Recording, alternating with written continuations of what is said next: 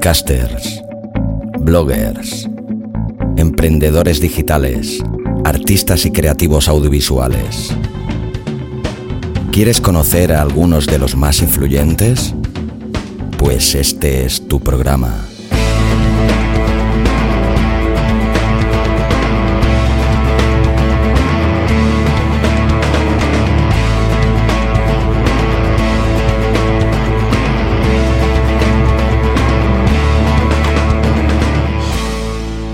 Al borde del abismo.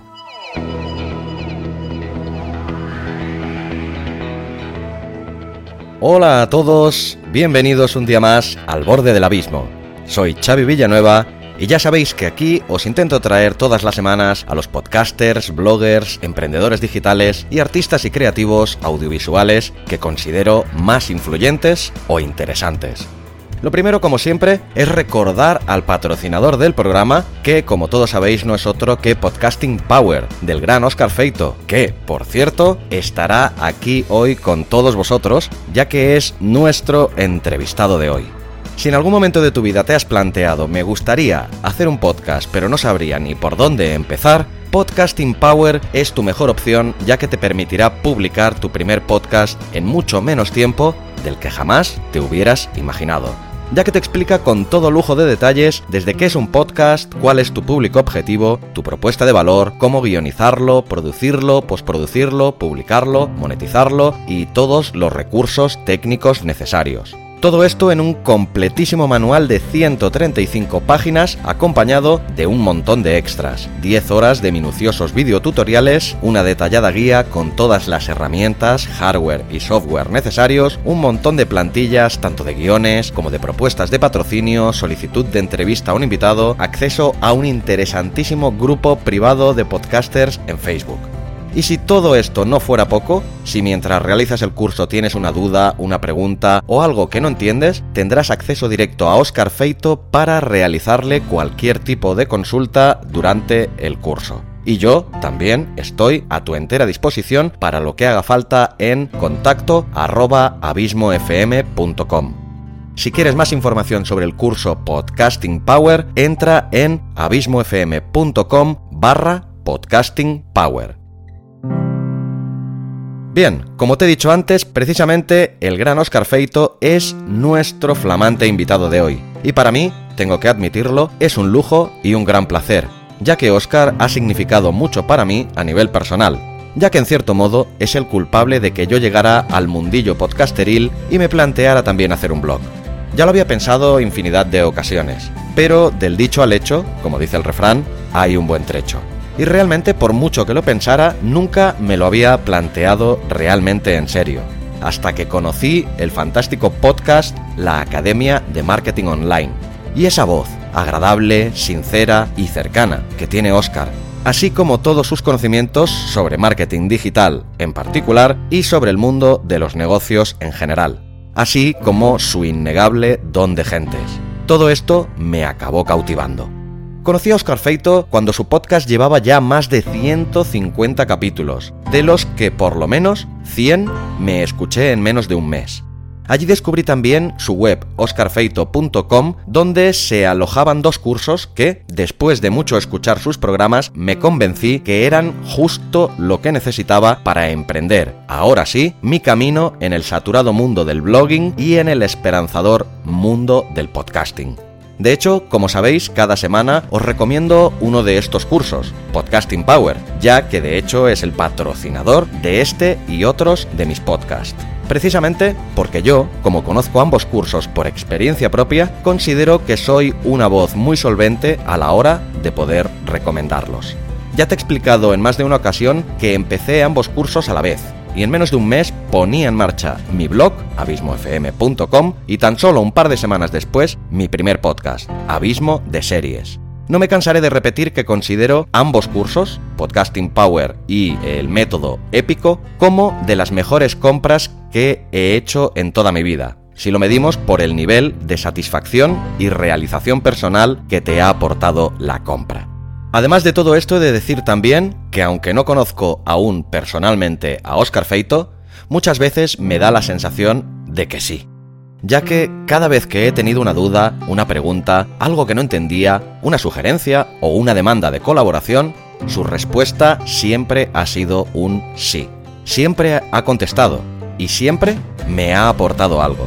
Se nota a la legua que Oscar es una persona súper generosa, y eso lo hace diferente entre ese selvático ecosistema que son los marketers. Siempre está dispuesto a echarte una mano, darte un consejo o compartir uno de tus contenidos. Por todo esto y muchas más cosas, quería tenerlo aquí, al borde del abismo, y no ha podido ser antes por cuestiones de su ajetreada agenda. Pero da igual, el décimo programa me parece una cifra significativa para traer a una persona superlativa. Me dejo de rollos y te dejo con una persona a la que admiro mucho y que siento ya como un amigo. Abismeros y abismeras, con todos vosotros, el gran Oscar Feito.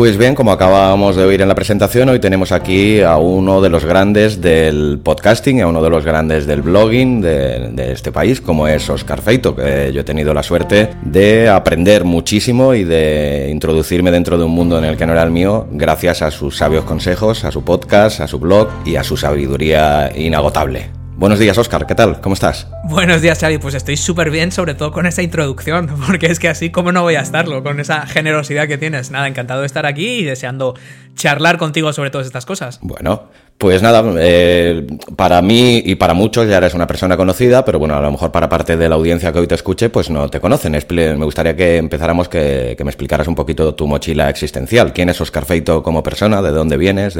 Bueno, pues a ver, yo empecé en todo esto por accidente, ¿no? Como, como, comento siempre, fue un cúmulo de, de, accidentes. Yo iba para banca de inversión, que realmente era lo que a mí en aquella época me gustaba. Y nada, yo estudié económicas, estudié en Londres y empecé a trabajar en un banco de inversión en la en la City, ¿no? Y nada que ver con Internet. De hecho, yo no empecé a utilizar Internet hasta mi primer trabajo y porque me obligaron, un poco menos. Yo ni, fíjate, ni, sabía lo que era, ni lo había utilizado en la universidad. Y esto, claro, mucha gente que nos escuche hoy en día, pues esto le sonará a chino. Hombre, imagínate, eh, hacer la universidad sin Internet, vamos, total. Y, entonces, bueno, pues en el banco, casualidades de la vida, pues me tocó ponerme a, preparar operaciones de salidas a bolsa de empresas de Internet, que por aquel entonces, bueno, pues estaba muy de moda y, y la verdad es que estaba creciendo muchísimo. Era, fue antes de la burbuja, cuando empezaban a salir a bolsa empresas como Amazon y todas estas que hoy son nombres cotidianos, pero por aquel entonces eran como cosas muy surrealistas, ¿no? Y ahí es cuando yo ya entré en contacto con, con esto, los negocios en Internet, y pensé, oye, esto tiene un potencial extraordinario. Mm, sobre todo lo que vi es que, claro, en el banco se enfocaba Internet como un sector, ¿no? A ti te podían tocar las aerolíneas o estructurar operaciones para empresas de gas o de Internet. Pero yo lo que vi es que, claro, Internet no era un sector. O sea, Internet realmente era algo transversal que estaba afectando todo, las comunicaciones, el transporte, la logística, el comercio, el ocio. Y eso es lo que me llamó la atención, ¿no? Que Internet no era una moda de un sector, sino que era algo que estaba transformando y que podía transformar muchos sectores, ¿no? Entonces, a raíz de ese descubrimiento, junto con las ganas ya de volverme a España, que llevaba ya muchos años fuera, ya estaba un poco quemado de, sobre todo el tiempo en Inglaterra y de, y de todo un poco de, de vivir fuera de casa, pues me volví a España y ahí estuve trabajando en Terra, el famoso portal de Internet, que fue uno de los mayores portales del mundo de, Internet y luego en el mundo hispano también, que era de Telefónica, ¿no? Exacto. Ahí empecé en el departamento de comercio electrónico, que era muy gracioso porque, claro, todo se estaba aprendiendo sobre la marcha, ¿no? Entonces, las implicaciones legales de hacer una tienda en Internet. Entonces, me acuerdo que trabajábamos con un despacho de abogados y, simplemente para firmar un pequeño acuerdo publicitario eran contratos de 30, 40, 50 páginas porque todo era muy nuevo. O sea, eso de aceptar unas condiciones que hoy nos parece como estándar o una orden de inserción publicitaria en aquella época todo, pues, pues todo se iba definiendo sobre la marcha y, ahí es cuando yo empecé ya a trabajar en Internet. Estoy hablando esto ya aproximadamente a finales de los años 90, principios de los 2000. Y ahí estuve un año, menos de un año. Y bueno, con la inconsciencia de la juventud, pues junto con otros dos compañeros del trabajo, y ¿por qué no montamos una empresa? Y digo, pues vale, pues vamos a, vamos a montar una empresa. y, y, ahí es cuando empecé a, creer mi, a crear mi primer negocio en Internet, que fue una red de publicidad y bueno, otra vez, un cúmulo de accidentes y de errores y de mucha ilusión y poco conocimiento de lo que estábamos haciendo, pero al final la cosa salió bien. Hablas de Shopol, ¿no? Eh, hablo de Shopol, efectivamente, que fue una, una red de publicidad contextual donde lo que hacíamos era mostrar anuncios relacionados con la temática de la página. O sea, algo que hoy en día parece muy obvio, Sí. pero en aquella época, claro, no, no, no, era como una mega revolución. Decir, oye, pues en lugar de matar moscas a cañonazos, voy a segmentar la publicidad en base al contenido de la página, porque era una forma de aproximar lo que le interesa al internauta cuando está navegando. Hoy en día es más sofisticado porque se hace en función del comportamiento del usuario, no del contexto de la página, ¿no? Es decir, si yo veo una web de viajes y luego visito una web de deportes, probablemente me van a mostrar anuncios de viajes, aunque esté en una página de deportes, porque entienden que es más importante mi comportamiento previo que el contexto. Claro. Eh, Por aquel entonces no teníamos esas herramientas, con lo cual la única forma de intentar intuir lo que le podía interesar a, un- a una persona que está navegando por internet era la temática de la página. Si usted está leyendo una página de deportes, pues le vamos a mostrar productos de deportes. Y, y esto es lo que, lo que montamos. Ajá. Este negocio se, se vendió en torno, creo que fue el año 2010, al grupo Antevenio, que es una multinacional de, de marketing online bastante conocida. Sí. Y al poco tiempo monté lo que es hoy en día la Academia de Marketing Online, mi propia marca personal, que es a lo que me dedico actualmente. Así que eso es un poquito el, el- el recorrido. Ajá. Pero antes de llegar a, a ello, me gustaría, porque he estado eh, investigando un poquito así en tu historia, esto he visto que estudiaste en la prestigiosa London School of Eco- Economics y estuviste viviendo Sí. en Londres. ¿Durante cuánto tiempo y cómo, cómo llegaste allí a la... Pues estuve seis meses, no, seis meses, seis años en Londres Seis en años, total. Seis años en total. Y estudié ahí la carrera y luego estuve, claro, mi primer trabajo serio fue ahí. Yo ahí había hecho algún trabajillo de verano en algún banco y, y esto un poco de becario, pero ese fue, digamos, el primer trabajo serio que tuve después de graduarme de la London School of Economics. ¿Cómo? Bueno, pues una vez más, un cúmulo de casualidades, ¿no? Porque yo de pequeñito viví en Estados Unidos, a los cuatro años mi padre se fue a trabajar a Estados Unidos y nos llevó, nos llevó, obviamente, nos llevó a toda la familia. Entonces, claro, yo fui a un colegio americano, pero de barrio, o sea, no como ahora que son colegios internacionales por todos lados, que, que hay de todo menos, menos locales, ¿no? Ah, Yo era un colegio, yo era el único extranjero del colegio. Entonces, claro, yo entré con, con cuatro años y yo aprendí ahí inglés de nativo, claro, a base de, bueno, con cuatro años te meten en un colegio con americanos, pues aprendes y ya está. Bueno, a esa- a esas edades somos esponjas también, ¿no? Claro, entonces eh, a mí la gente me dice, qué suerte, eres bilingüe. Y digo, hombre, pues eh, sí, efectivamente, no tiene ningún mérito. O sea, para mí tiene más mérito alguien que se lo ha currado, que ha estudiado y que más o menos chapurrea inglés. A mí eso me parece que tiene un mérito extraordinario. Yo no lo, yo, para mí fue una suerte, realmente tuve suerte de haber vivido ahí. Entonces yo ya me volví a España eh, con ocho años y bilingüe. Entonces, para que no perdiera ese inglés, mis padres me metieron en un colegio inglés, que no es como los de ahora, que dicen que son ingleses y te dan dos clases en inglés. Este era inglés, inglés, inglés. O sea, solo inglés. Solo inglés menos lengua española y en su, en su día se llamaba área social, que era historia y geografía. Sí. Todo lo demás era inglés. 100% inglés, profesores ingleses, todo inglés. Entonces, claro, cuando ya estudias el sistema académico ese, eh, la salida natural, yo no hice ni selectividad ni nada. O sea, yo hice el, el- el bachillerato inglés y el acceso, el- todo el proceso de acceso a la universidad anglosajón.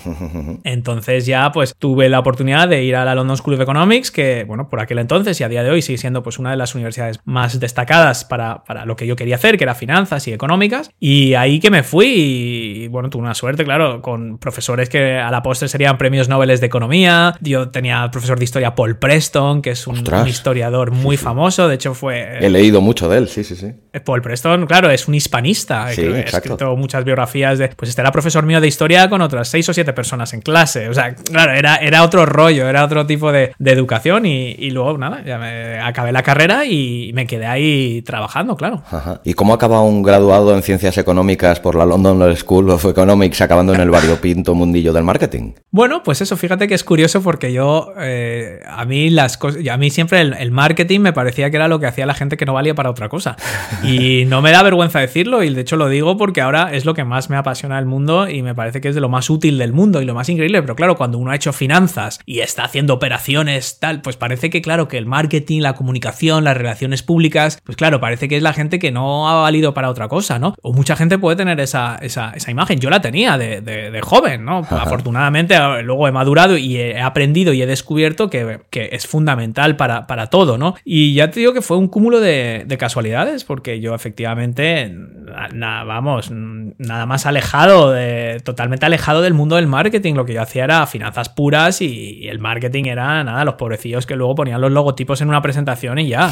Pero bueno, pues por, por eso, porque me acerqué y luego cuando creamos el negocio, yo lo que me fui dando cuenta es que por mucho conocimiento que tú tuvieras de negocio y de mercados y de un producto y de valorar la necesidad de un producto si no lo sabías vender, Sí. si no sabías generar interés, si no sabías ponerlo en las manos adecuadas de la gente adecuada, no servía para nada. Y a, y a día de hoy lo veo, o sea, muchos emprendedores que me piden a mi ayuda de temas de formación, de temas de mentorías, etcétera, es gente que son informáticos, son programadores, es gente muy de negocio, con productos fantásticos, increíblemente programados, pero lo lanzan y se sorprenden porque no, no, no viene nadie. Ya, ya, ya. Y entonces a mí me parece, claro, me parece una pena tener esos conocimientos, lanzar un producto increíble con unos programadores increíbles y luego que ese negocio fracase porque no has sabido ponerlo en las manos adecuadas. Pues sí. Entonces, eso es lo que me empezó a interesar. Lo que me empezó a interesar era, era cómo, cómo juntar esas dos cosas, ¿no? Yo que como he dicho al principio soy cliente tuyo y que, que compré, compré tanto tu curso de blogging como el de podcasting y que por cierto desde aquí quiero recomendar muchísimo a cualquiera que esté a punto de emprender un negocio y no sepa por dónde empezar. A mí me sirvió de, muy, de muchísima ayuda. Te sigo porque creo que dentro de lo que cabe eres como un, un rara avis en el buen sentido de la palabra dentro de, la, de esta selva marketinera.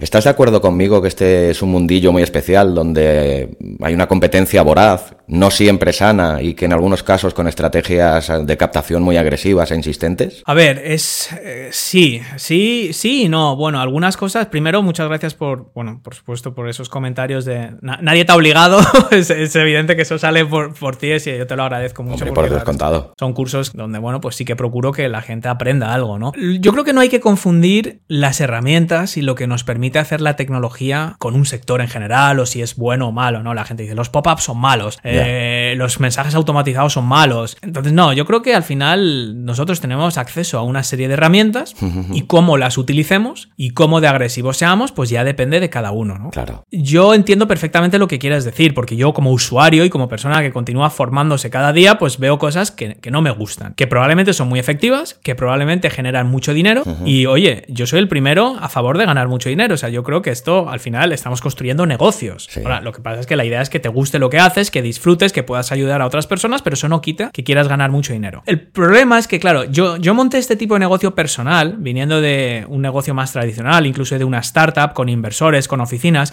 porque yo ya sentía que no, como que lo que hacía no tenía significado. Es decir, podía ganar mucho dinero, mm, estaba genial y podías facturar mucho, pero yo no me sentía, digamos, especialmente realizado. Más allá del plano empresarial de que bien, he creado una empresa y la he vendido millones de euros y viva. Pero claro, Te faltaba algo, ¿no? Ah, claro, a mí eso no me aportaba mucha gratificación. O sea, está muy bien y está genial como trabajo, pero no, no, no sentía como que estaba aportando, no sé, claro, será que a medida que uno se va haciendo mayor, dice, oye, ¿y yo qué huella estoy dejando? ¿no? O sea, yo al final, ¿qué, ¿qué huella voy a dejar más allá de las personas que tengo inmediatamente al lado? ¿Y qué podría hacer? O sea, en base a lo que yo sé, en base a mi experiencia profesional, a lo que yo he aprendido, a lo que yo he conseguido en los negocios, ¿qué podría hacer con esto? Aparte de construir otro y otro y otro y otro. Bueno, pues a lo mejor lo que podría es compartir eso con gente que a lo mejor puede también crear negocios increíbles. O sea, yo no puedo crearlos todos.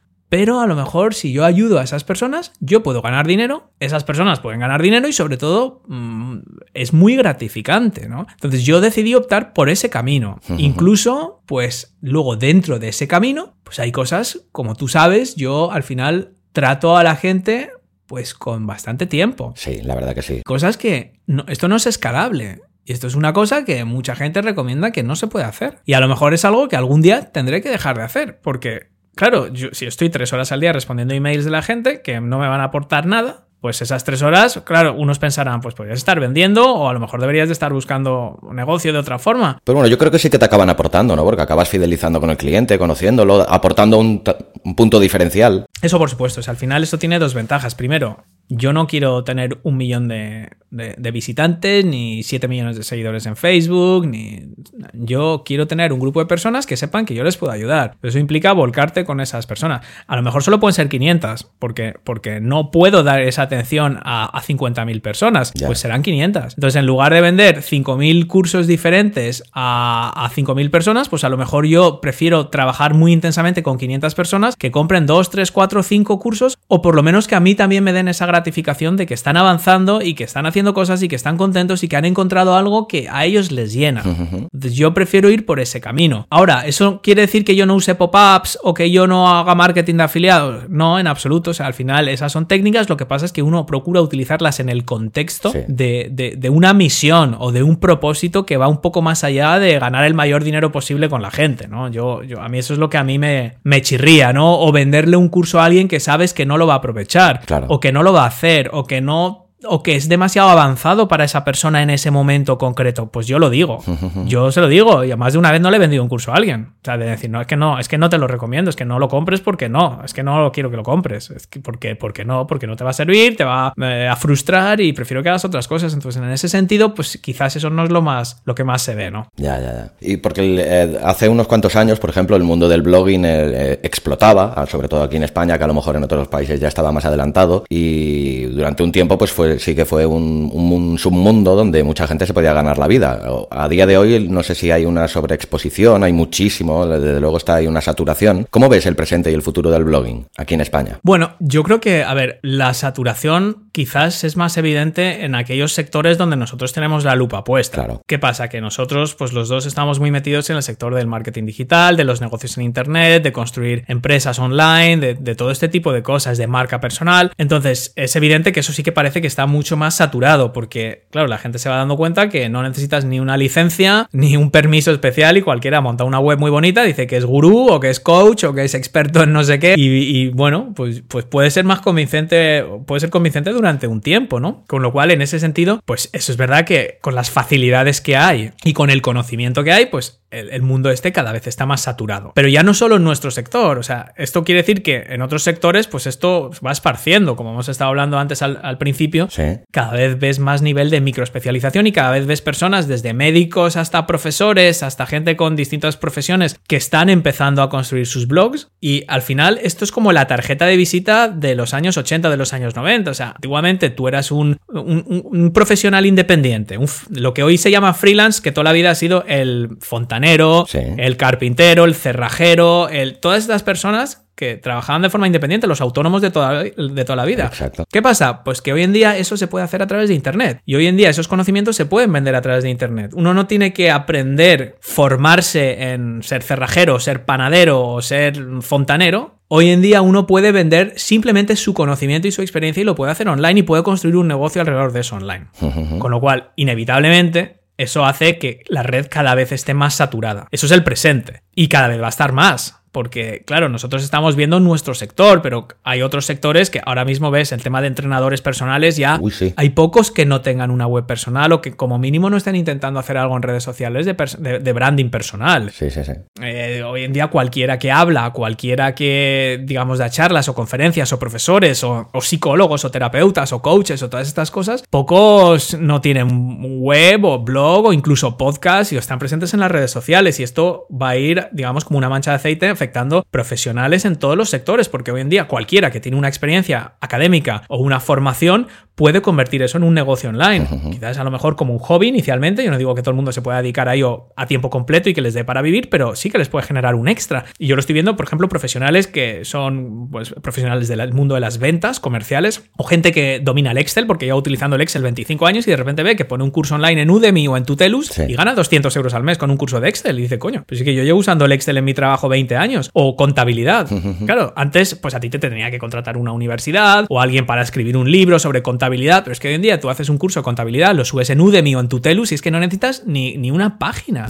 Y puedes venderlo a 15 euros o a 20 euros, lo haces una vez y, vendes ese infoproducto N veces o como tocar la guitarra, pues puedes generar tráfico en YouTube, puedes ganar confianza en YouTube, luego puedes vender un curso en cualquier plataforma online. Claro, y esto la gente se va dando cuenta. La gente se va dando cuenta de que su conocimiento y su experiencia puede generar ingresos. Ese es el presente. ¿Cuál es el futuro? Bueno, pues cada vez estará más saturada la red, cada vez va a ser más difícil, eh, digamos, eh, separar la, paja del heno, ¿no? O sea, encontrar de verdad el contenido de valor. Y lo que yo creo que va a ser cada vez más importante es, la parte de la personalidad, ¿no? De la misma forma que ahora, claro, hay mucha gente creando este tipo de cosas en Internet pensando en forrarse. Ya. Cuando yo creo que el enfoque es eh, lo que mi amigo Omar de la Fuente llama el autoempleo. Y el autoempleo es decir, antiguamente el cerrajero, el que, el que heredaba el negocio de carpintería o de cerrajería de su padre, pues tampoco buscaba forrarse, ganar un millón de euros, como mucha gente ahora que busca montarse un negocio, buscaba sobrevivir. Exacto. Entonces yo creo que hoy en día muchos de estos negocios van a sobrevivir en base a la personalidad de sus creadores. Es decir, pues yo voy a formarme en tema de cómo tocar la guitarra o cómo tocar el piano con este chico, esta chica de Bolivia, porque me gusta mucho cómo explica y porque conecto con ella y porque creo que explica las cosas de una forma que a mí me gusta. Y entonces esos son los que, los que se van a mantener. Los demás, los que lo han hecho con la expectativa de pegar un pelotazo, de engañar a la gente o de ganar mucho dinero en muy poco tiempo, pues lo van a ir dejando o van a ir, seguirán haciendo ruido, pero al final los que quedarán son los que combinan primero un contenido de valor añadido real, es decir, enseñar algo que de verdad aporte y que haya gente que quiere aprender. Eh, segundo, las personas que tengan una vocación de enseñar, es decir, que no busquen ganar un dinero rápido, sino que busquen construir algo en torno a eso que ellos saben y que pueden compartir ese conocimiento. O sea que eh, el componente ese de, tener una cierta vocación de enseñar eh, también es importante. Y lo tercero, una personalidad. O sea, una personalidad, un desparpajo, una falta de miedo a exponerse y a estar en internet y a conectar con desconocidos y a, y atreverse a hacer cierto tipo de cosas. Yo creo que esos van a ser los, digamos, los tres componentes de los negocios que, se van a quedar. ¿no?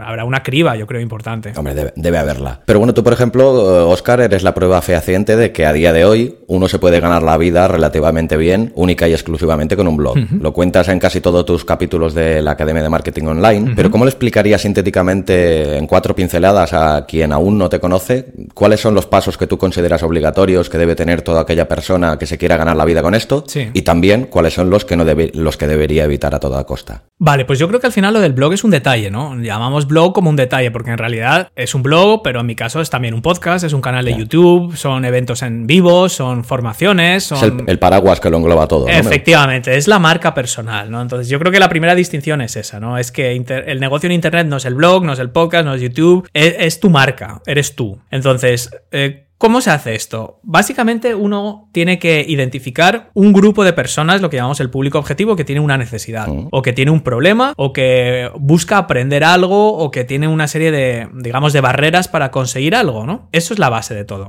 A partir de ahí, en base a tu experiencia profesional, a tu formación académica, a tus vivencias en el día a día de tu vida, lo que haces es desarrollar una propuesta de valor, es decir, cómo yo puedo ayudar a estas personas. En mi caso, yo llevaba emprendiendo durante 10 o 12 años cuando monté la, Academia de Marketing Online y entonces yo basé mi marca personal en ayudar a otras personas a construir negocios en Internet. ¿En base a qué? En base a la experiencia que yo había tenido creando un negocio, vendiéndolo por varios millones de euros y todo lo que aprendí por el camino en cuanto a mentalidad, en cuanto a técnicas, en cuanto a conceptos. Poco a poco fui refinando ese público objetivo, es decir, ya no cualquiera que quiera ganar un dinero en Internet, pues empecé a enfocarme en un tipo de persona que va en serio, que es consciente de que esto lleva tiempo, que probablemente tiene un trabajo que no puede abandonar de la noche a la mañana, muchos tienen hijos, muchos tienen otras responsabilidades, entonces lo que empecé a indagar en por qué quieren aprender esto, qué es lo que buscan que les aporte esto, ¿no? Es ganar 500 euros más al mes. Bueno, y cada uno ya es ir conociendo a tu público. Entonces luego lo que empiezas a hacer es crear el mayor contenido posible, de la mayor calidad posible, para ganarte la confianza de esas personas. Entonces ahí es donde viene el paso difícil, porque todo el mundo puede crear una web diciendo yo te voy a ayudar a hacer esto, lo de otro, lo más allá, perder peso, a tal, a cual, pero a partir de ahí demuéstramelo. Claro. ¿Cómo me lo demuestras? Con contenido. Y ese contenido puede ser escrito en un blog, que yo recomiendo a todo el mundo empezar por un blog, que es como digamos el núcleo de la araña, y a partir de ahí, ese contenido del blog lo puedes hablar en formato podcast, lo puedes expresar de forma visual con un canal de YouTube, lo puedes eh, compartir en las redes sociales, pero lo, digamos lo que estamos haciendo es ayudar a otra gente a conseguir algo. Tú eres un experto en hablar en público, pues tú puedes ayudar a otras personas a hablar en público ¿Cómo lo haces? Pues compartiendo consejos, compartiendo tu experiencia en un blog, en un podcast, en me viene a la cabeza Sebastián Lora, por ejemplo, que hemos tenido hace poco en la Academia de Marketing Online y que también empezó exactamente así. ¿Qué pasa? Cuando tú llevas haciendo esto durante seis meses, nueve meses, un año, dos años, si realmente tú estás ayudando a la gente a conseguir resultados en aquello que dices que puedes ayudar, en mi caso a construir negocios o a comunicar eficazmente o a hablar en público o a cualquier tema, digamos, que hayamos escogido, pues esa gente va a empezar a confiar en ti. Y va a haber un grupo de esas personas que quieren más. ¿Qué significa que quieren más? Bueno, pues que quizás quieren un curso más avanzado o quizás quieren reunirse contigo periódicamente para que les expliques cómo pueden aplicar eso en su propio negocio. Y ahí es donde surgen pues, los negocios de consultoría, de coaching, etcétera. Es decir, alguien que te ha escuchado 200 episodios dice, oye, pues me gusta, conecto contigo, yo tengo este problema y me gustaría que en lugar de escucharlo genéricamente en tu podcast o leerlo genéricamente en tu blog, que me vinieras y que me explicaras, oye, ¿cómo puedo aplicar yo esto a mi idea o a este proyecto? Y entonces te empiezan a surgir esas oportunidades. O ya cuando vas conociendo a tu audiencia, a lo mejor yo no he creado un curso de algo relacionado o yo no ofrezco un servicio de mantenimiento técnico de una plataforma, pero conozco a gente que lo hace, creo que ese servicio les puede ayudar y me he ganado su confianza en base al buen contenido, con lo cual me he ganado el derecho de decirles, oye, yo te recomiendo esto, yo creo que este producto, este servicio, esta herramienta te puede ayudar a ti. y, en, función de eso, pues también puedes generar ingresos a través de eh, venta de tus propios productos, de tus propios cursos, prescripción de productos de terceros, lo que es la, publicidad, ¿no? En sus distintos modelos. Y, esto es un poco, esos son los pasos. Realmente esos son los pasos. ¿Y qué es lo que nunca se debe hacer? Pues eh, yo lo que nunca haría sería construir la casa por el tejado. Y es sorprendente. Dices, bueno, no, eso no lo hace nadie. Probablemente recibo más mensajes cada día de gente que sí lo hace así. He desarrollado este curso, he desarrollado este producto o este servicio de consultoría porque creo que le puede interesar a mucha gente y siempre es así. Creo que tal, creo, me huele o tengo la intuición de que le puede interesar a mucha gente. Y digo, ¿en base a qué? No porque yo creo que le puede interesar. Bueno, entonces ahí estás construyendo la casa al revés. Has creado, digamos, tu canal de monetización antes que tu audiencia. Entonces ya vas al revés, porque tú ya has creado un producto o un software o un servicio de consultoría o vete tú a saber qué, y entonces luego tienes que andar corriendo buscando a quién vendérselo. Claro. Y entonces es muy difícil, porque, claro, eh, ya se te ve el plumero. Aquí el orden de los factores sí que altera el producto, ¿no? Absolutamente, porque para saber qué producto necesita tu audiencia, primero necesitas una audiencia, no al revés, ¿no? Decir, oye, yo te voy a vender esto, pero si es que yo no necesito esto, bueno, da igual, yo te lo vendo de todas formas. Entonces, y si no, pues ya me busco otra persona. Bueno, sí, así es como han funcionado los negocios la vida. Es decir, oye, yo tengo un producto y voy a buscar gente que esté interesada en comprar ese producto o servicio. Pero es que hoy en día lo que nos permite el marketing de contenidos es en, base a resolver un problema y ganarnos la confianza de una audiencia, entendemos sus necesidades, las vamos entendiendo cada vez mejor y nosotros desarrollamos productos o servicios propios o prescribimos los de otras personas que les ayuden a acercarse a su objetivo. Entonces a veces esto es lo difícil, ¿no? Gente que sabe ya incluso o creen que saben cómo funciona todo esto, pero entonces empiezan al revés, empiezan ya con un producto para vender y luego dicen es que no lo vendo. Eh, y claro, no lo vendes porque no sabes ni a quién, ni siquiera si cumple una función, ni, para quién. Entonces aquí muchas veces pues hay que empezar otra vez, haciendo ya un poquito de trampa, porque ya digamos que sabemos dónde queremos acabar, cuando realmente muchas de las grandes oportunidades, cuando empiezas mm, la casa por los cimientos, te llegan, a mí las mejores oportunidades que me han llegado de temas de consultoría, de, de muchos miles de euros al mes, no ha sido jamás algo que yo he ido a vender activamente, son oportunidades que me han surgido porque la gente me ha conocido, porque ha escuchado el programa, porque alguna vez he dicho algo o he escrito algo que les ha resonado y que han visto que podía aplicarse en su organización y a partir de ahí han surgido las grandes oportunidades, nunca de un servicio que yo he vendido activamente. O sea que yo doy fe que eso funciona así.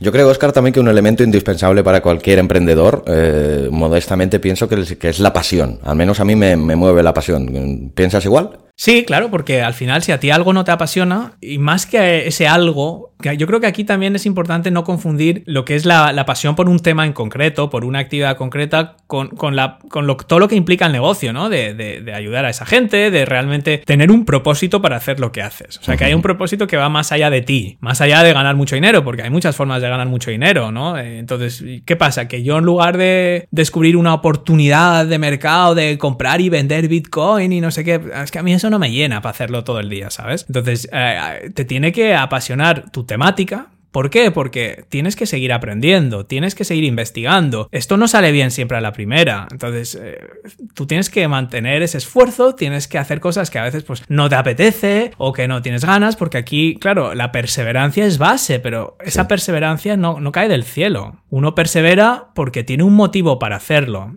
Y ese motivo, si es un motivo cortoplacista, al final te cansas. Y al final descubres que es mucho más fácil buscarte un trabajo y ya está. Y acabas antes. Si lo que quieres es ganar más dinero, pues búscate un trabajo mejor. Si quieres trabajar menos horas, hazte unas oposiciones o búscate un trabajo de media jornada y ya está. Y tan ricamente. Porque esto implica mucho más, implica aprender cosas que no conoces o buscar a alguien que te ayude con cosas que no sabes ni por dónde empezar. Y son muchas decepciones hasta que las cosas salen. Y, si no te gusta mucho lo que estás haciendo y no crees en el propósito por el que lo estás haciendo, al final acabas tirando la toalla y por eso hay tanta gente que empieza blogs dice, ah, pues acabo de mirar en Google Trends y veo que ahora hay una tendencia de Bitcoin, así que voy a montar un negocio de Bitcoin porque seguro que funciona. Y pasa es que a los tres meses, si no ves resultado, dices, eh, paso, me voy a mi trabajo normal y ya está. Entonces, la única forma de seguir y perseverar y encajar las piezas tantas veces como haga falta hasta que veas los resultados es si realmente te apasiona, sabes que esto es un viaje para toda la vida, es un camino que, bueno, pues no tienes prisa, que vas haciendo, que no has abandonado tu trabajo de un día para otro para hacerlo, porque no es así como debería de ser, sino que, bueno, empiezas a hacerlo por las noches y los fines de semana porque es algo que te encanta hacerlo. Oye, y si encima va creciendo, y si encima te llega a dar de comer, y si encima te forras, fantástico. Pues genial, pero eso es un resultado de todo lo anterior. Ya, ya. Porque ya que hemos llegado al tema de la pasión, yo sé, por ejemplo, que tú eres un apasionado, dicho con mayúsculas, de los parques Disney. Sí, sí. Sé que hace años tenías un blog de nicho sobre ellos y que si no tengo mal entendido, tu primera incursión en el mundo del podcasting fue precisamente con un podcast sobre los parques de atracciones de Disney. Sí, sí. ¿Mantienes tanto el blog como el podcast todavía o no? Sí, sí, bueno, está claro que has hecho los deberes, Xavi, que lo cual está genial porque son las entrevistas más... Lo tengo fácil porque soy oyente fiel tuyo. O sea Claro, claro, y es una cosa que sí que voy mencionando. Sí, para mí era una cosa que me apasionaba de toda la vida, ¿no? El tema de los parques temáticos de Disney, también relacionado con eso que te comentaba al principio, que yo había vivido en, en Estados Unidos y de pequeñito pues era un viaje que hacíamos a lo mejor una vez al año, nos cogíamos el coche y, nos recorríamos no sé cuántos mil kilómetros para ir a los parques de Orlando. Entonces, bueno, pues eso tiene muy buenos recuerdos para mí. Y luego ya a medida que me fui haciendo mayor, pues me empezó a gustar la parte, el aspecto más empresarial de los parques Disney, cómo se gestionan y ya el tema de la creatividad y la gestión de recursos humanos y la filosofía de negocio de Walt Disney, ya fui investigando y bueno, vi que bueno, eso me ha influido mucho en mi vida, digamos, empresarial, muchas, muchas cosas que he hecho,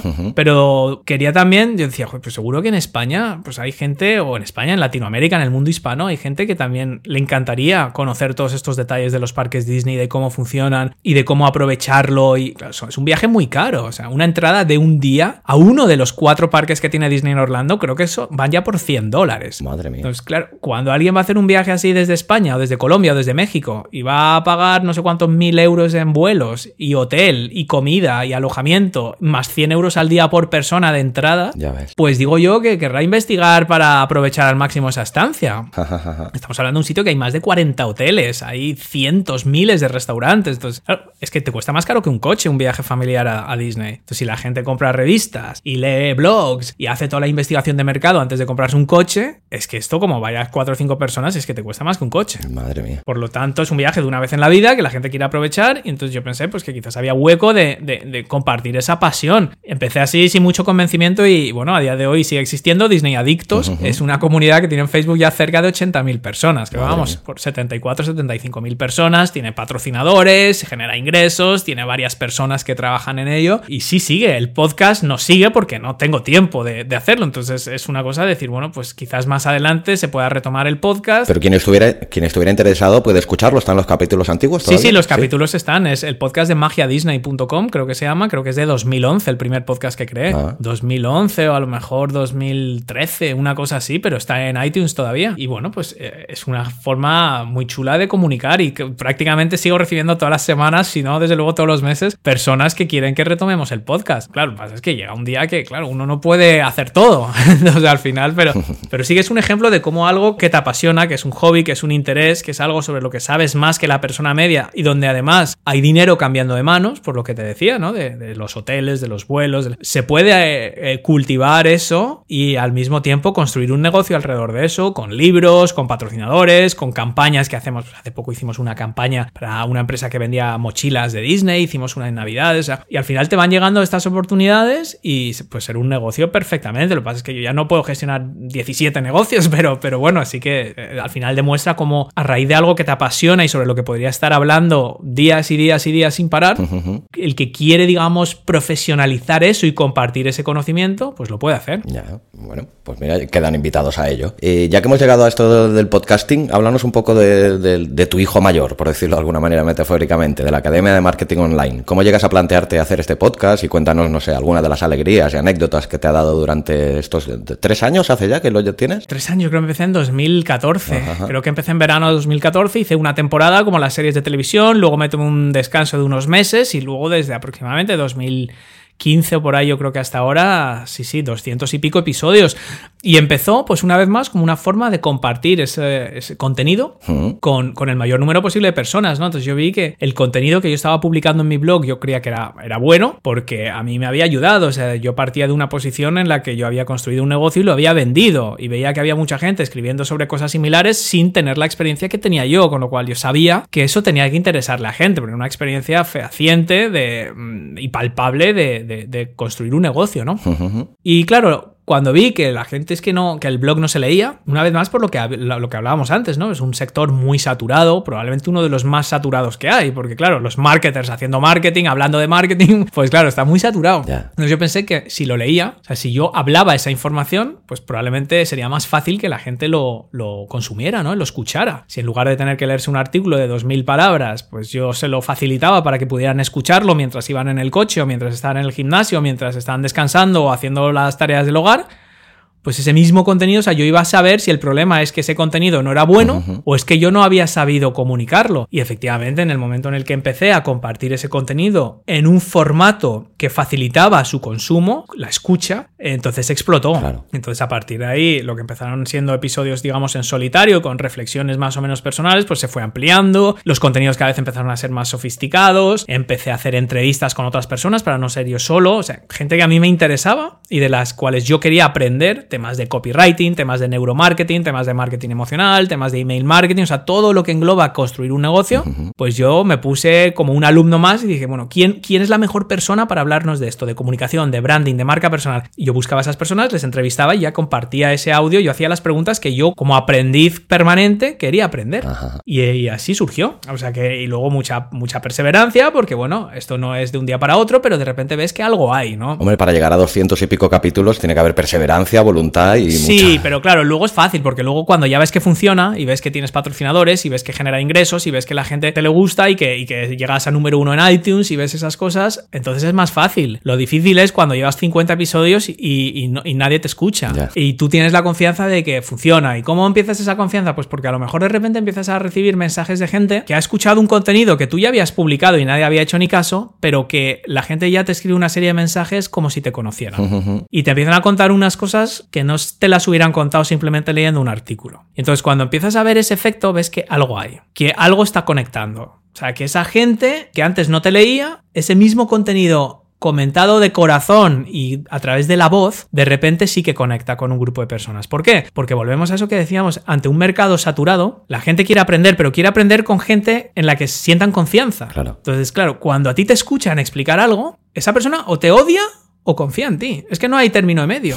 O sea, o aprende contigo o no aprende contigo. Entonces, si aprende contigo y sigue aprendiendo semana tras semana, de repente empieza a confiar en ti, porque no es lo mismo que yo te escriba algo en un blog que tú ni sabes quién lo está haciendo, a que yo te cuente algo todas las semanas y tú me vayas escuchando una hora en el coche. Claro. es- Ese rato que estamos pasando juntos, que paso yo juntos con mis oyentes cada lunes, cada semana, eso al final va estableciendo una relación. Y eso hace que cuando me encuentro con un oyente en un evento o algo, es, es como si nos conociéramos. Desde luego, más, más ellos a mí, pero yo sí que intento, a través de los comentarios, a través de los emails, a través de los grupos, a través de todo, sí conectar con esas personas que escuchan, ¿no? Y, y así fue. Sí, yo esa sensación la he tenido también cuando he cogido el teléfono, cuando me has cogido el teléfono. Digo, Claro. esta persona, eh, he hablado con ella cien mil veces y realmente Sí. en persona es la primera vez que hablamos, aunque sea vía Sí, telefónica. pero fíjate, pero verdad que es, aunque nos hemos escrito mensajes, aunque hemos contactado, pero pa- tú para mí igual. Fíjate que no, que no es de. pa- parecería lógico que fuera al revés, porque tú has escuchado doscientos y pico episodios, pero yo a ti no te he escuchado, te he escuchado en tu podcast, pero bueno, igual es por eso también. Sí. Igual es por eso, porque es esa conexión entre los emails, el grupo en Facebook y lo que nos hemos escuchado, ese factor adicional que es la escucha, da esa sensación de cercanía. La voz, ¿no? Yo creo que da- proporciona familiaridad, ¿no? Totalmente, totalmente. Sí, sí, eso es. Y en esto que ya que que hablamos de podcasting, ¿cómo ves el, antes te preguntaba por el presente y el futuro del blogging, el presente y el futuro del podcasting en nuestro país, ¿cómo lo ves? Bueno, yo creo que no hemos hecho más que rascar la superficie y se está viendo ya que la gente, claro, muchos creadores de contenido, desde bloggers hasta empresas, hasta marketers en general, hasta gente que en definitiva tiene un mensaje, lo que está viendo es que este canal tiene muchas ventajas.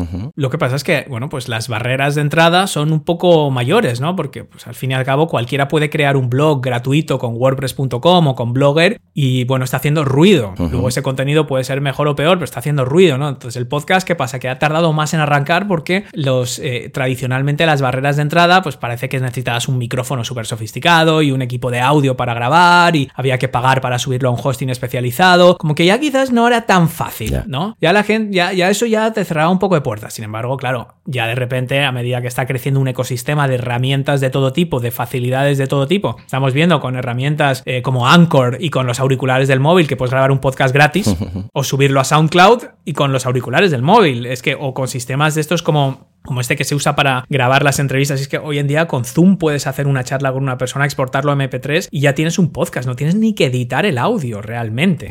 Entonces, eh, yo creo que, bueno, el futuro es una explosión total. Es una explosión total de contenido en un sector donde es mucho más fácil destacar, donde todavía hay oportunidades para destacar y todavía hay oportunidades de, de hacerte un hueco en un sector que no está masificado, pero que ya ha demostrado el potencial. Porque todavía sigue habiendo muchísima gente que le hablas de podcast o podcasting y parece que esto, si hablaras en, sueco. Sí, claro, totalmente, como antiguamente con los blogs o como antiguamente decías, me he creado una fanpage en Facebook y te miraban exactamente igual y luego ya has visto. o sea que eso es totalmente normal. Entonces lo importante es que lo que tú estás haciendo tenga sentido. Entonces a mí que se llame podcast o se llame audio, se llame contenido hablado, se llame lo que sea, en el fondo es radio. O sea, de la misma forma que hoy en día con un blog cualquiera puede crear un periódico, con YouTube cualquiera puede crear su canal de televisión basado en los fundamentos sólidos de la televisión de toda la vida, el podcast, llámalo podcast, llámalo radio, llámalo como te dé la gana, es la radio de toda la vida. Pues Solo que ahora puedes hacer tú desde tu casa sin, sin, apenas ningún tipo de inversión y conseguir ese mismo efecto ¿no? de, de, conectar. Entonces está basado en unos fundamentos sólidos, en unos principios sólidos que es la comunicación pues de la primera que hubo, que es, que es la radio, ¿no? De las primeras. Entonces, a mí, claro, cuando alguien me, me cuenta algo que tiene una palabra rara y que el concepto es súper extraño, entonces, claro, yo digo,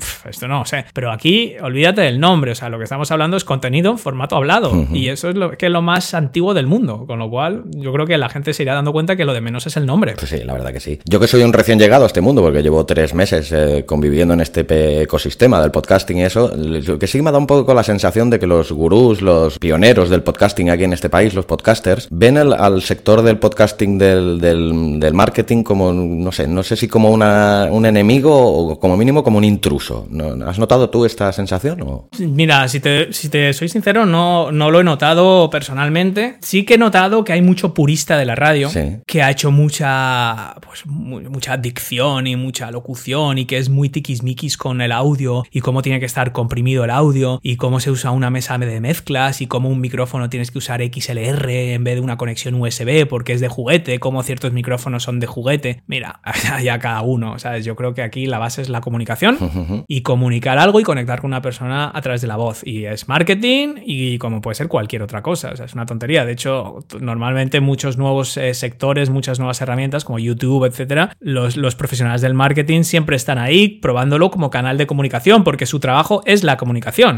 Entonces, claro, si tú, no sé, si tú eres un médico, pues la comunicación es una forma de promocionar tu marca y tu trabajo. Pero si tú te dedicas al marketing directamente, es que o tú hablas de marketing o tú tienes un negocio en torno a formación de marketing, tu nicho de mercado y las herramientas coinciden. Mientras si, si tú eres, no sé, médico, pues claro, tu, tu, área de especialización es la medicina y utilizas el marketing para promocionar tu mensaje. Pero claro, si yo hablo de marketing y utilizo el marketing, pues entonces es normal que, que esté probando los canales, ¿no? bueno, pues, yo creo que obviamente los canales no son patrimonio de nadie, cada uno tiene su público y esto es un canal como cualquier otro, ¿no? Es como decir, es que no me gusta que haya teletienda en la televisión. Bueno, pues mala suerte, pues no la veas, ¿sabes?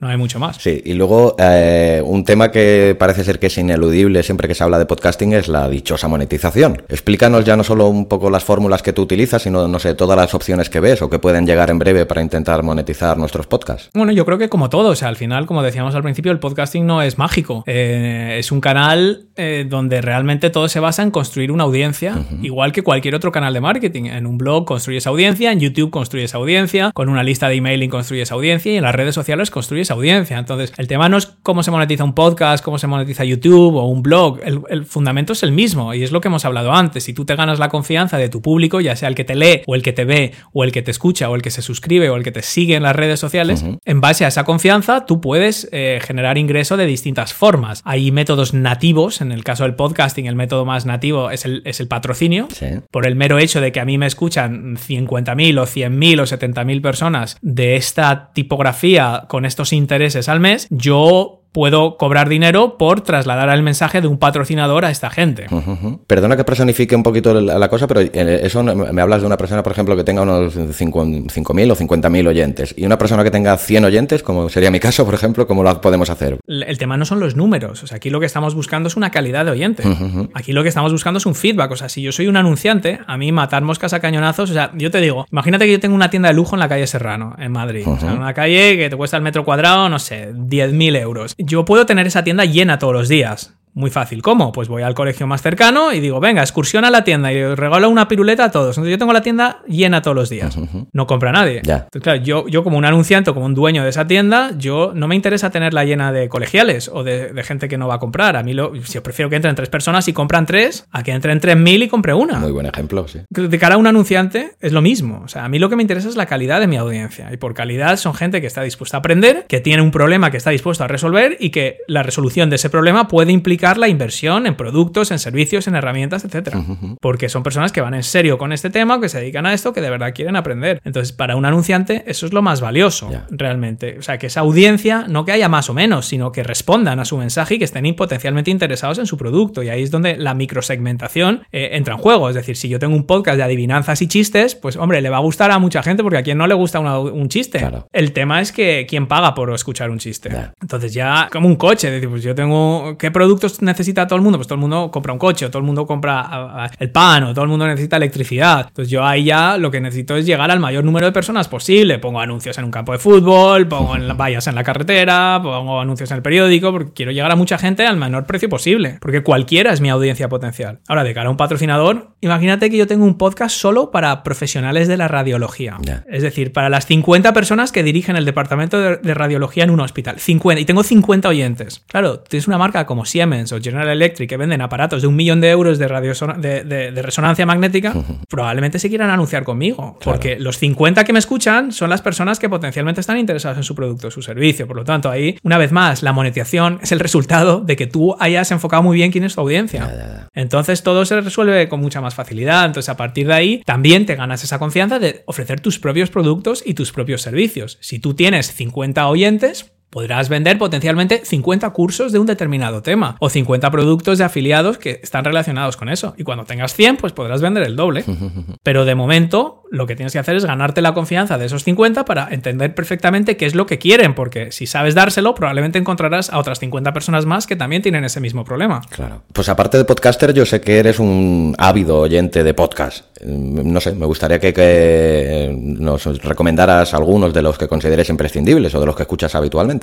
Uf, pues es que escucho muchísimos, escucho muchísimos de, sobre todo en Estados Unidos. Fíjate que yo una cosa que hago muchas veces entro en el Podbay, eh, que tiene un top 100 de, de podcast y siempre que veo algo original o que no me suena, me lo escucho. Eh, ahora me estoy escuchando, por ejemplo, uno que se llama A Killing on the Cape, que es un asesinato en el Cabo, ah. que es una historia real de un asesinato que tuvo lugar en los años 90, creo en el noreste de los Estados Unidos y ABC ha comprado los derechos y, está, y ha hecho un podcast y es apasionante, es de crímenes. Y es de un crimen real y es como un documental de ese crimen, ¿no? Y, engancha un montón. Vendría a ser como el, uno que se hizo muy famoso, el serial aquel, ¿no? El serial. Sí, de ese estilo, totalmente. A raíz de eso, pues surgieron muchos, ¿no? Y este está muy bien, con muy buena producción. Serial me encantó, lo tiene que ser, o sea, serial es magnífico. Bueno, no sé, aquí en España yo escucho mucho sobre todo los de marketing. O sea, eh, por ejemplo, el de Luis Ramos de Libros para Emprendedores me gusta, Víctor Martín, por supuesto, Joan Boluda de Marketing Online son los que escucho aquí. Luego ya te digo, escucho en Estados Unidos escucho muchos también podcasts de Disney, escucho uno que se llama Sasquatch Chronicles, que es de Bigfoot y de temas paranormales. escucho, no sé, es que hay muchísimos de historia. El de TED, las charlas TED, tiene un podcast también que está fenomenal porque lo vas escuchando en el coche y en un día te puedes escuchar dos o tres charlas TED. Y bueno, esos son solo unos cuantos, pero yo tengo, no sé, igual tengo 50 o 60 podcasts suscritos. madre mía. O sea que, sí, sí. No, te iba a decir, ¿de dónde sacas el tiempo para conjugar todo esto? Tu vertiente profesional con tu vertiente familiar, por ejemplo, porque tú, tú eres padre de dos mellizos y, tienes que dedicar tu tiempo. Para mí el, trabajo, el, tiempo de trabajo es tiempo de trabajo. Entonces yo es cuando creo mi contenido, cuando hago el podcast, edito los episodios, los subo, los promociono en las redes sociales. Para mí eso es tiempo de trabajo. ¿Qué pasa? Que como a mí luego me gusta mucho lo que hago, pues siempre estoy, digamos, pensando en ello o siempre se me están ocurriendo ideas que luego simplemente a la hora de implementar, pues ya las hago en el tiempo, digamos, profesional. Y la gran ventaja a la hora de escuchar podcast es que lo, es que lo, yo lo hago en el gimnasio, yo lo hago en el coche todos los días y, eh, cuando voy y vuelvo a trabajar. O sea, al final son cosas que te permite realmente aprender muchas de estas cosas y consumir mucha información y mantenerte muy entretenido mientras haces otras cosas. Para mí esa es la principal ventaja del podcasting. Y luego también, así como sabes que tengo un podcast de series y yo sé que también eres un habido seguidor de las series, pues me gustaría que nos sí. recomendaras alguna de las que sigues habitualmente o de las que más te han gustado. Ahora mismo he empezado con dos. Eh, Westworld, ah, uh -huh. que he empezado un poquito tarde. Bueno, empiezas justo a tiempo porque de, en abril o sí. mayo estrenan la segunda temporada. Pues eh, estoy con esa y estoy también con la de Good Doctor, que también, bueno, me, me está gustando. Lo que pasa es que al final para mí la tele voy, voy por rachas, ¿sabes? Sí. De repente me engancho a una serie y no, me, no fallo ninguna noche y estoy un mes pa, pa, pa, viendo capítulo tras capítulo y luego igual estoy seis meses sin ver ninguna. Ah, bueno. Y ahora estoy un poco en esa fase. Estoy intentando engancharme a alguna serie, pero es que no tengo tanto tiempo. Pues estoy empezando a leer otra vez. Tengo un iPad nuevo y, y, claro, la experiencia de lectura es tan agradable y a mí me gusta mucho leer, con lo cual ahora estoy, ahora estoy, digamos, dejando de invertir un poco en series y recuperando un poco el tiempo perdido con los libros. Así que con, con eso estoy ahora. Y en cuanto a libros, acabo de terminar el de Michael Crichton este, de Dragon Teeth, ah, Dientes de Dragón. A ver, se nota que es una obra póstuma. O sea, que se nota como que esto es, claro, fue un manuscrito que encontraron después de que él muriera. Yeah. Y bueno, sí que se nota a lo mejor algunas partes que estaban un, como un poco pegadas, ¿no? Como que a lo mejor no estaba 100% finalizado, pero la historia me parece apasionante. Y me estoy terminando el de Paula Hopkins de Into the Water, que no sé cómo se ha traducido aquí. Ah. Paula Hopkins es la de la chica del tren, me parece. Yo el anterior me lo, me lo leí y me gustó mucho. ¿Qué tal este segundo? Ese me gustó mucho. Bueno, no tanto como el otro. A no. mí el del tren me gustó mucho, me pareció muy entretenido. Y este ya quizás como que se fuerza mucho, que se busca la sorpresa continua, el twist continuo, digamos, la vuelta de tuerca para sorprenderte, ¿no? Ya es como decir, a ver, a ver qué va a pasar ahora, ¿sabes? No me está gustando tanto como los otros, pero bueno, también entretenido. Pues a lo mejor repite un poco la fórmula, ¿no? Cuando tuvo éxito con el anterior. Hombre, claro, por, como, como para no hacerlo, como para no hacerlo, ¿verdad? Ya, ya, ya. ¿Algún libro más? Porque yo también sé que ha habido lector, ¿eh? De cualquier cosa que leas y eso no sé. El... Yo creo que esos, esos son los más, es el más reciente y ese es con el que estoy ahora, así que ya procuro tampoco tener demasiados al mismo tiempo porque entonces es que me pasa lo mismo, ya no sé cuál hacer y me bloqueo y ya no leo ninguno, así que de momento eso es estoy. ¿Literatura técnica también o, o, o de marketing o eso también, también lees? Sí, pero ahora cada vez más blogs, cada vez más blogs, o sea, porque ahí ya busco lo que me interesa, ahora estoy muy metido con el tema de los webinars, con lo procuro que toda la información técnica vaya dirigida a algún propósito en concreto, ¿no? Pues si es podcasting, podcasting, ahora es momento webinar, con lo cual todo lo que estoy absorbiendo busco información especializada en blogs, en podcasts, en todo lo que tenga que ver con algo que pueda estar haciendo en este momento, ¿no? Para que ese conocimiento sirva de algo. Pues bien, para ir acabando también me gusta siempre hacer una pregunta que a mí un día me la hicieron y me, dejó un poco desconcertado porque yo creo que es una que no sé si compartes conmigo que en este tiempo de, del progreso tan avanzado muchas veces tenemos las casas sobresaturadas de cosas que no necesitamos, ¿no? Y muchas veces no sabemos valorar realmente las que tienen valor y las que no, ¿no? Mm. Si nunca te pongo en el caso hipotético de que tu casa se hay un incendio, ¿qué tres cosas salvarías de, de tu casa? Así a bote pronto. Hombre, supongo que primero las personas. o sea, eh, físicas me refería, bueno, físicas. Cosas físicas. Mira, eh, yo creo que mi el Mac, mi Mac, mi MacBook Pro, uh -huh. ahí porque ahí tengo ahí tengo todo, ahí tengo muchos vídeos, tengo tengo grabaciones, tengo plantillas de cosas que la verdad es que sería uf, tener que recrear todo eso de cero, aunque tengo copias, pero luego sabes que nunca tienes sabes dónde está la copia, yeah. ni si está en Dropbox, si está en Google Drive, dónde la has dejado, dónde está esa copia que necesitas, claro. A mí eso me a mí eso me, me, me fallaría mucho. ¿Y qué más cositas? Si es que yo no soy muy muy materialista, no, la no. verdad. Yo yo es mi colección de libros de Disney, la verdad es que la tengo muy tengo una muy buena colección de biografías, de parques, de libros que están que sea muy difícil de conseguir, de todo relacionado con Disney, ¿no? Desde atención al cliente hasta filosofía de Disney, de, de marketing y tal, y eso es una eso lo tengo ahí puesto como en una especie de altar junto con una serie de adornos de los parques también, edición sí. de coleccionista y una colección bastante maja y, y, poco más, la verdad, poco más, todo lo demás es prescindible. Dice mucho tu respuesta, la verdad, eso. Yo yo por ejemplo, la cultura es algo también que yo también salvaría. Yo tengo una modesta biblioteca de unos 800 volúmenes y eso. No sé cómo me lo montaría, pero la intentaría salvar porque no sé yo.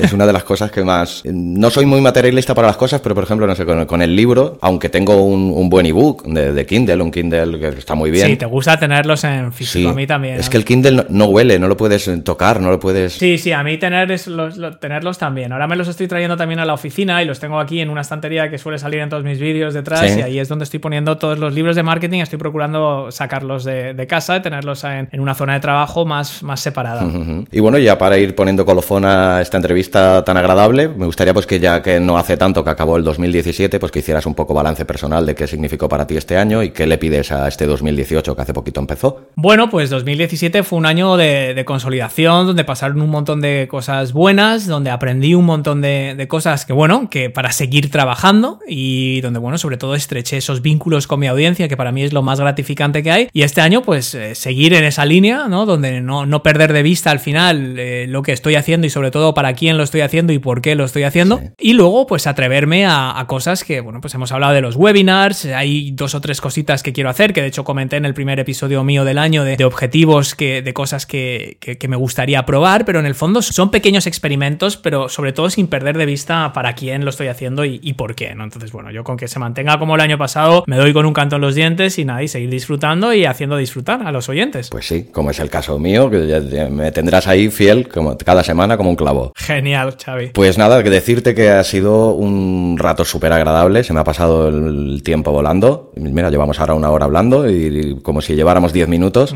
total. Quería agradecerte tu proximidad, tu generosidad, tu honestidad y, nada, simplemente ser, el ser como eres, todo lo que nos das gratuitamente a aquella gente que, te seguimos, tu genuinidad, eres una persona muy genuina, muy generosa y la verdad que me lo has demostrado en todas las veces que me he puesto en contacto contigo, tanto por mail como vía telefónica, como hoy para la hora de acceder a la entrevista, que solo me has puesto que facilidades. Y nada, pues toda, a toda esa gente que me trata tan bien, lo único que te puedo desear es que tengas toda la suerte del mundo y que se te cumpla todos los, tus deseos. Nada, y darte las gracias por estar aquí. Pues igualmente y nada, te agradezco muchísimo esos comentarios. Como digo siempre, para mí eh, me siento súper, no sé, súper afortunado por tener también oyentes como tú, ¿no? Y personas que, valoran ese trabajo y que yo me siento en deuda realmente porque son los que hacen posible todo esto, ¿no? Entonces a mí eh, tener ahí gente como tú que además está haciendo, ¿no? Porque hay mucha gente casual que dice, ah, pues te he leído, pues escuchado, pero ver cómo la gente luego pone en práctica esas cosas y, haces que piense ciertas cosas y que se plantee ciertas cosas y que vaya haciendo y que vaya encontrando nuevas formas de poner en marcha cosas, para mí es súper gratificante, me atrevería a decir más que para ti escucharlo, o sea, para mí ver cómo eso tiene un impacto y la gente tiene curiosidad y personas como tú avanzan y se plantean nuevas cosas y nuevos retos y van cumpliendo etapas y haciendo cosas nuevas, para mí es súper gratificante, así que realmente soy yo el que te tiene que dar las gracias a ti y, nada, y mucha, mucha suerte con, todos estos proyectos que, hemos estado hablando y que estás haciendo, que yo estoy seguro que van a ir muy bien. Pues muchísimas gracias, Oscar. Salud y larga vida al podcasting. Y bueno, lo único que antes de, despedirte del todo sí que me gustaría pues que invitaras, lo iba a hacer yo, pero mejor que lo hagas tú, que invites a mis oyentes, a mi audiencia, a que te visiten a tu página porque así como me has ayudado a mí, yo creo que puedes ayudar a muchísima gente. Bueno, pues nada, muchas gracias por la oportunidad y yo nada, yo creo que todo lo que hemos hablado, la materialización de todo eso está en oscarfeito.com, ahí tienen el podcast, tienen cientos de, contenidos por si prefieren seguir leyendo, también tienen todos esos contenidos en formato audio para escuchar, ahí hay enlaces al canal de YouTube, el curso de podcasting que comentaba Xavi y bueno, realmente todos los puntos, todas las coordenadas de contacto me tienen absolutamente localizado en www www.oscarfeito.com. Pues nada, Oscar, un fuerte abrazo, un gran placer, seguimos en contacto y larga vida al podcasting. Perfecto, Chávez. Abismo FM, una voz diferente y muy personal sobre series, podcast y mucho más.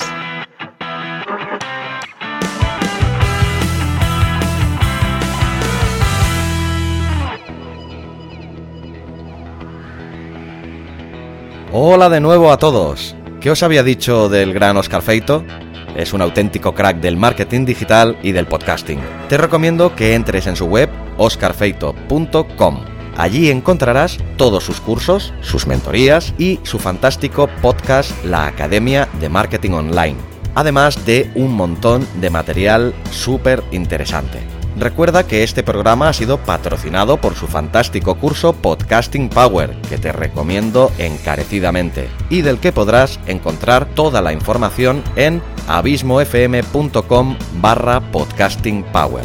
Espero que te haya gustado este programa. Si es así, recuerda que me gustaría que me lo hicieras saber con un comentario en el blog o escribiendo a contacto arroba abismofm.com y si así lo quieres, que dejes una reseña y le des a las 5 estrellas en Apple Podcast o comentario y corazoncito en iVoox. Ya sabes que para ti será solo unos pocos minutos y en cambio a mí me ayudarás muchísimo para poder llegar cada día a más gente.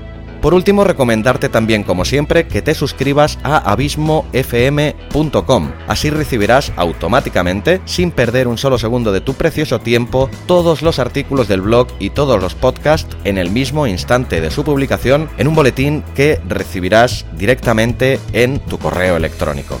Cómodo, ¿verdad? Pues ya sabes lo que tienes que hacer. Suscríbete a abismofm.com. Queridos oyentes, miembros de la comunidad del abismo, abismeras y abismeros todos, gracias por acompañarme un día más, Iván 10, al borde del abismo. Te adelanto que la semana que viene no habrá programa. Esta vez tendrás que esperar 15 días para la siguiente entrevista. Espero que no sea un suplicio para ti. Simplemente me quería coger unos días libres en Semana Santa para descansar y aprovechar un tiempo de relax con mi hijo Pau te deseo que tengas una Semana Santa fantástica, nos vemos en dos semanas y larga vida al podcasting.